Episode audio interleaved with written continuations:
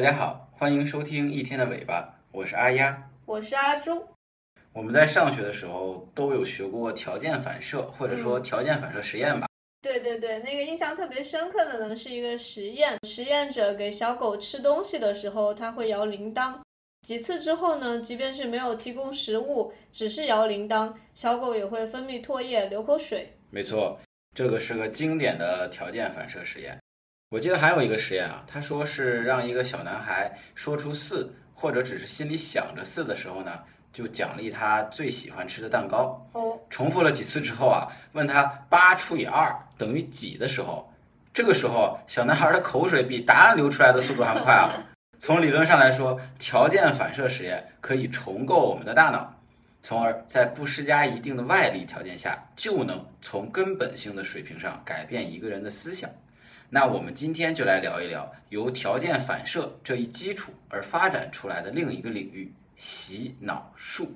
哦，洗脑术这种词是听起来很玄幻，但是其实从远到近，到处都充满着洗脑的故事。我们总是会觉得，好像就是只有容易轻信啊，或者是比较愚昧一些的人才会去被洗脑或者听信洗脑。其实刚巧上个星期跟朋友也有聊天，他是先发了一个 INFP 的图片给我，就说是不是 INFP 的人容易被洗脑，INFP 的人容易耳根子软啊，然后就很容易轻信。我就觉得啊，但是 INFP 也不是。代表着傻瓜，我就说不会啊，怎么会容易听信这些？可能就只有非常信息闭塞、无知的人才会信。然后朋友就说，其实并不是说我们完全就不会被骗，而是说我们恰好幸运的没有遇到呃适合我们的骗局而已。所以就是说，洗脑其实是离我们很近的。就之前包括像现在很多人啊，都会认为说蜂蜜。这种东西有很多好处，嗯，尤其是对于便秘有很好的通便作用啊。是的。然后很多宣传把蜂蜜描绘的天花乱坠的，什么又美容养颜，然后还排毒，蜂蜜都是自然的精华呀，等等等等。真的是。嗯，我们一直都是这样听说的嘛。我们现在呢就可以一起去想想你所了解的蜂蜜是怎样的。但是其实啊，蜂蜜就是一种糖的过饱和溶液。在低温的时候会产生结晶，就是葡萄糖；不产生结晶的部分，这流动的部分就是果糖。这两个东西都是非常常见不过的东西。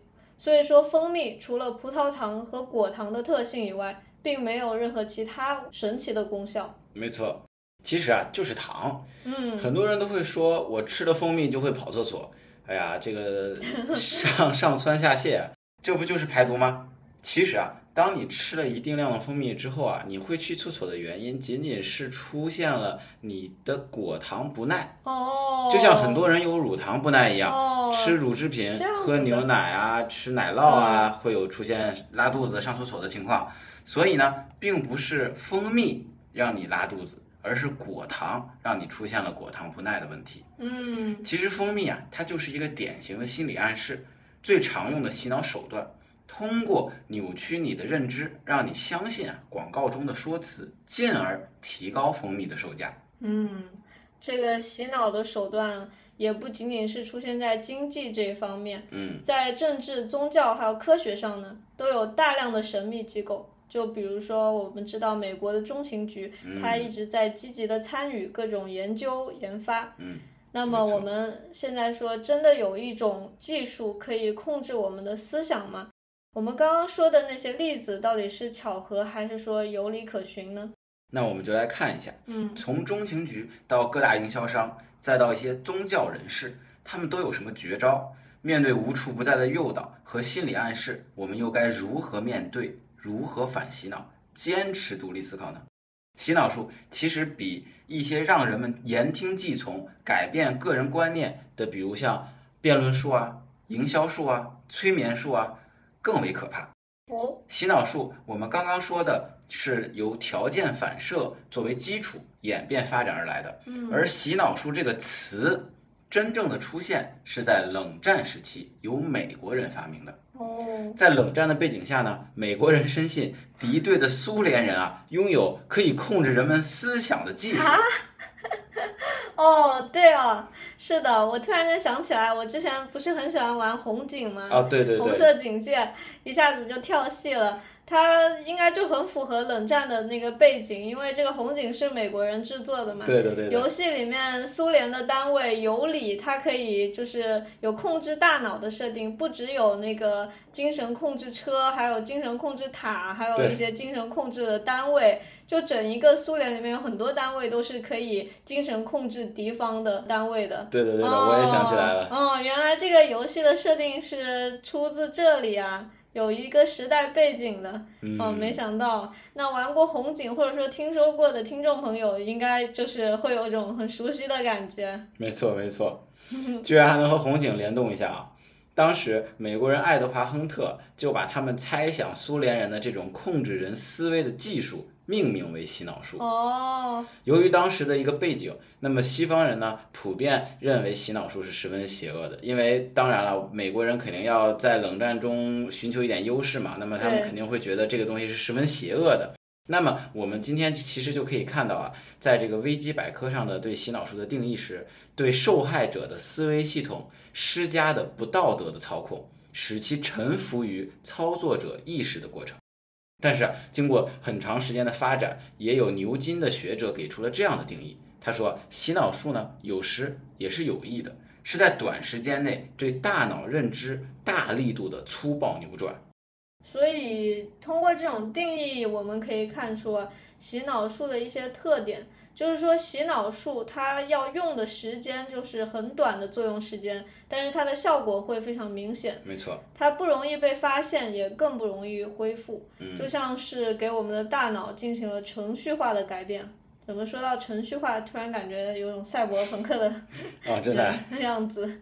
在我们刚刚说的当时冷战的背景下。美国人呢认为苏联人会洗脑术，那肯定也着急啊，对吧？自己设想的是吧？对对对对，沉溺在自己的设想中。要是真的能控制别人的思想，那在政治上、商业上或者宗教上，那可太有用了。所以中情局肯定也坐不住啊。他们呢就先从啊，如果美军被俘虏之后，应该如何对抗苏联的洗脑开始。哦。那么慢慢的呢，他们转向了怎么能先发制人，对敌人洗脑。啊，这是美美军的一个这个演变过程，这就诞生了当时美国臭名昭著的心灵控制计划。哦，所以他们才真的在研究这个心灵控制啊。没错，真的。说到心灵控制计划，不得不讲一下吐石药，就是吐出真实的话的药，嗯，或者说是耳熟能详，经常我们在影视作品啊、书里面会看到的一个叫做吐真剂的东西。这种呢，早在一九三零年代。英国的医生就发现有一种可以打开心扉、袒露隐私的药，它主要的成分叫做巴比妥酸盐，嗯，主要作用呢是对中枢神经系统能够起到一个普遍的抑制性作用，这样可以降低由中枢神经控制所造成的紧张感。巴比妥酸盐呢也被应用到镇静剂、催眠药中。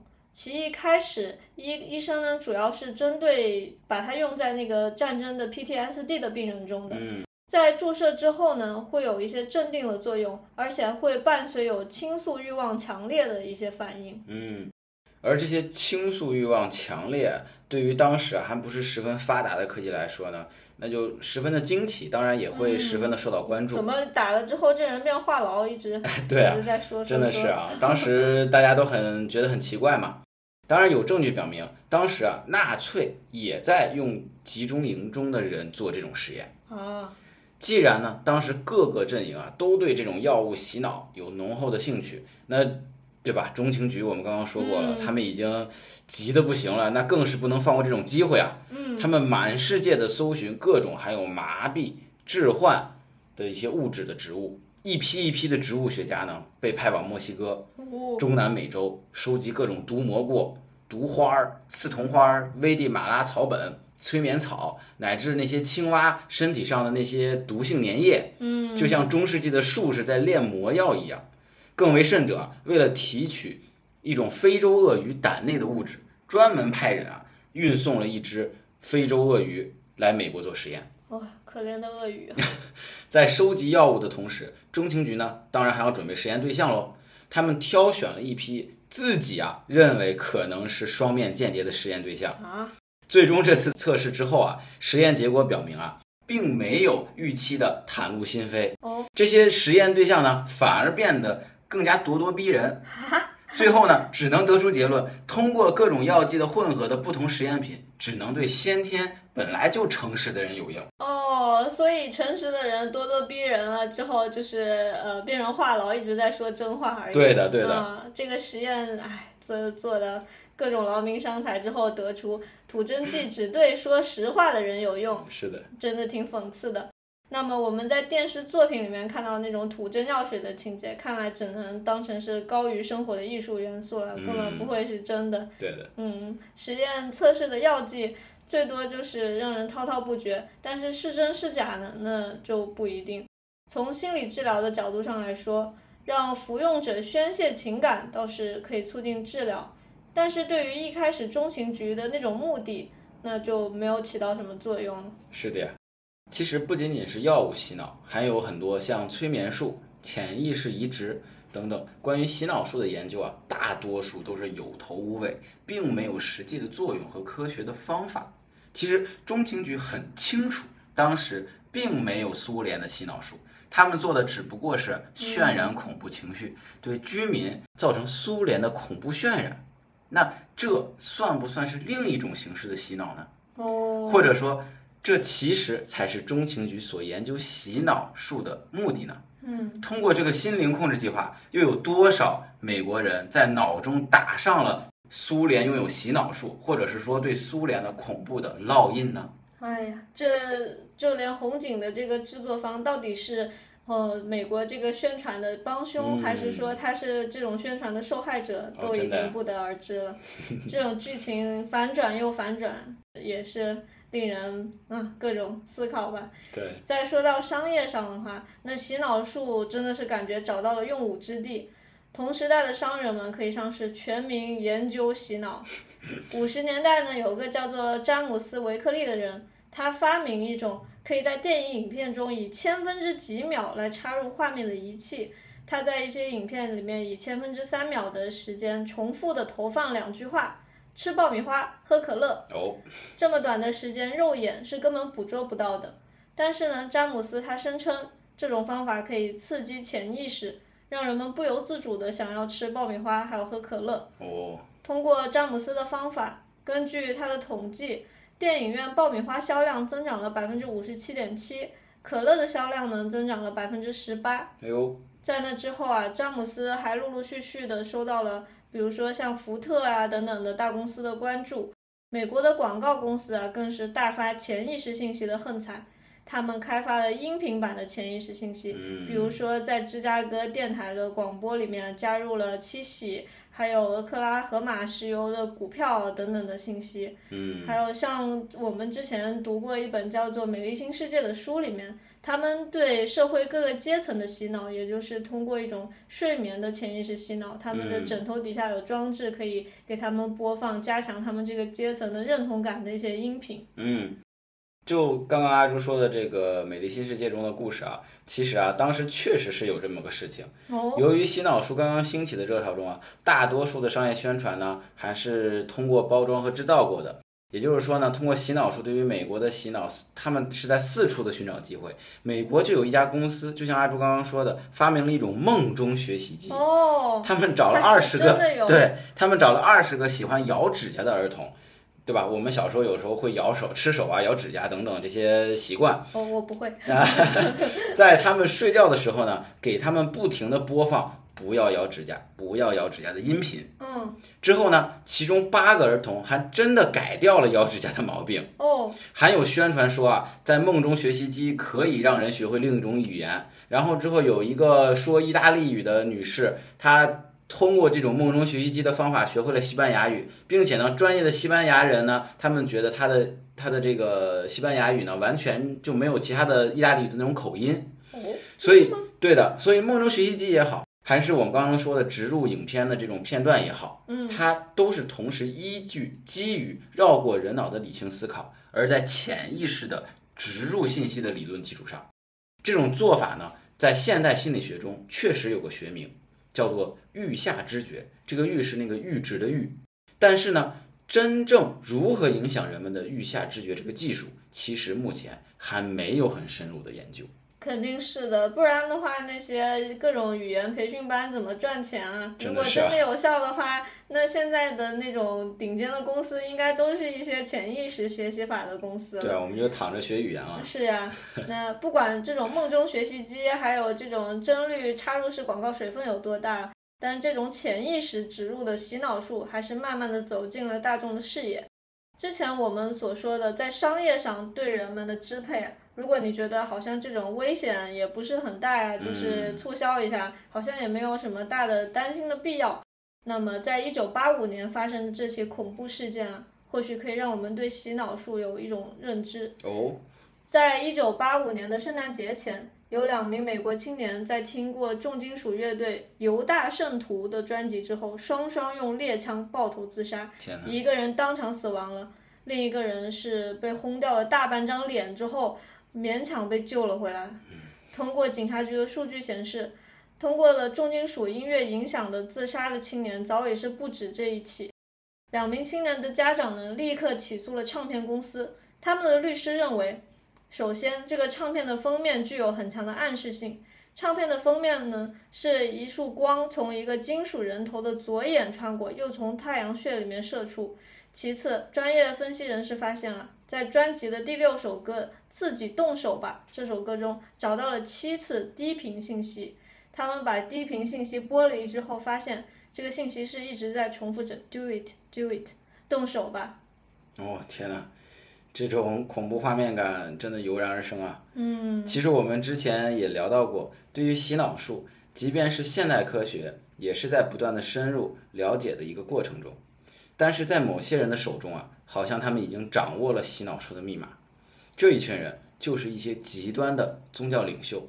嗯，这里我们来说一个诞生在韩国、发扬在美国的宗教——统一教。一说到诞生在韩国呀，这个很多人就会有很多联想。韩国统一教教主呢是韩国人文先明。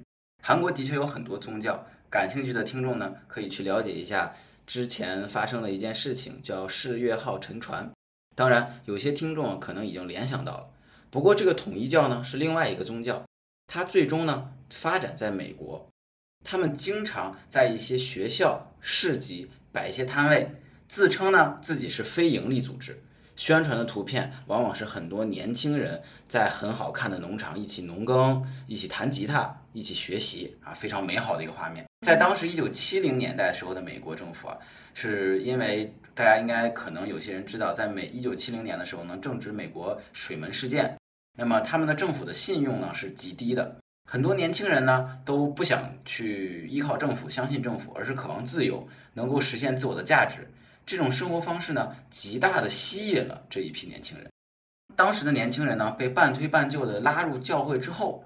教会内部的人呢，看到有一些人可能意志力还不那么坚定，那么他们会立刻大喊：“我们爱你！”送上一套赞美之词，大哥哥大姐姐一轮一轮的来跟你谈心，通过各种方式让你诞生归属感，从潜意识上呢，让你明白这里才是你应该来的地方。嗯，统一教通过极多的手段产生了极强的精神控制力，他们需要脱离之前的家庭，每天不停的工作。当然，在名义上呢，是教徒以教主的名义去卖各种的物品啊，做各种劳工啊，最后呢，达到教主敛财的目的。是的，我们在呃前阵子看的那个《黑暗荣耀》里面也看到了韩国的一些就是奇怪的宗教，其实都是通过。宗教的幌子去建成了一些利益的团体，没错，在美国也有那种群体自杀事件，它就是通过邪教，然后是要建立一个乌托邦，然后让大家在一起，但是最终呢，就通过一些思想的宣传，使得所有人都去自杀了。对，这种听起来是很恐怖的。嗯，那我们在面对一些洗脑的时候，要知道很多意识上的东西，如果一旦改变了，有的时候就很难再变回去了。所以说，预防洗脑是很重要的。通过一些案例得知，洗脑很多时候需要是把人处在一个封闭的环境中，并且多次重复灌输。所以，当你意识到自身处在一种封闭，然后经常有同样的信息在灌输的时候，就要提高警惕了，并且学会停下来思考：我们在第十一期节目也有谈到过，学会培养批判性思维，这都是对于预防洗脑行之有效的方法。没错，并且我们也要不断的培养我们自己去摄取新知识的能力，见多识广嘛。很多洗脑的方式呢，也是在大家不了解、不认知的情况下进行的。其实洗脑在我们生活中呢，每时每刻都在发生着。你每天浏览的广告、浏览的信息。包括你们正在工作的公司，对不对？都在一定程度上对你进行了洗脑。多了解运行机制，才能去做机智的主人。这就是今天想和大家聊的内容。感谢收听一天的尾巴。如果你喜欢我们的节目，欢迎点赞、收藏和转发。有任何意见或建议，欢迎在评论区留言讨论。你可以在苹果播客、小宇宙、喜马拉雅。网易云音乐等平台搜索到我们的节目《一天的尾巴》，我们希望在一天的尾巴上可以和你一起聊天，轻松思考。